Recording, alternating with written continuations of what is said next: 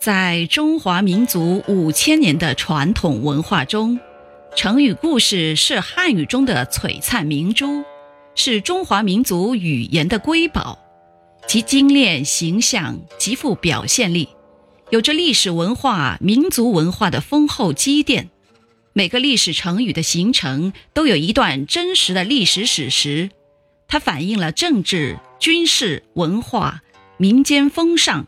道德及理想，我们可以通过这些历史成语故事去了解中华民族悠久的历史、高超的智慧和历久弥新的语言文字。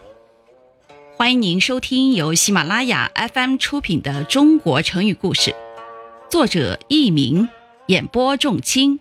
今天播讲第一集《安步当车》。战国时期。齐国有位隐士，名叫严处。齐宣王听说他很有名，就召见了他。严处进宫后，齐宣王傲慢地说：“严处，你过来。”严处不卑不亢地对齐宣王说：“大王，你过来。”齐宣王很不高兴，旁边的大臣也都责怪严处。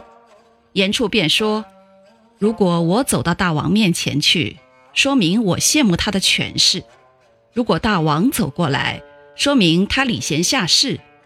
与其让我羡慕大王的权势，还不如让大王礼贤下士的好。齐宣王恼怒地责问他：“到底是大王尊贵，还是世人尊贵？”严处说：“当然是世人尊贵。从前秦国进攻齐国的时候，秦王下令。”谁敢在距离高氏柳下惠坟墓五十步以内的地方砍柴，格杀勿论。另外还悬赏，谁能砍下齐王的脑袋，就封他为万户侯，赏金两万两。由此可见，一个活着的大王的头还抵不上一个死去的世人坟墓呢。齐宣王觉得自己理亏了，便请求做严处的学生，并说。您和我在一起，时有美味，出必乘车，妻子儿女可以穿上华美的服装。严处毫不动心，坚决辞谢。我还是希望让我回去，每天晚点吃饭，也像吃肉那样香。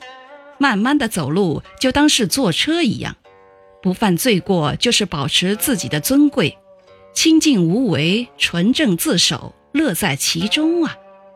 严处说罢，告辞而去。后来人们就以“安步当车”表示不乘车而安然步行，又比喻安于现状，不求显贵，安安详，不慌不忙，不步行的意思。听众朋友们，本集播讲完毕，感谢您的收听，再会。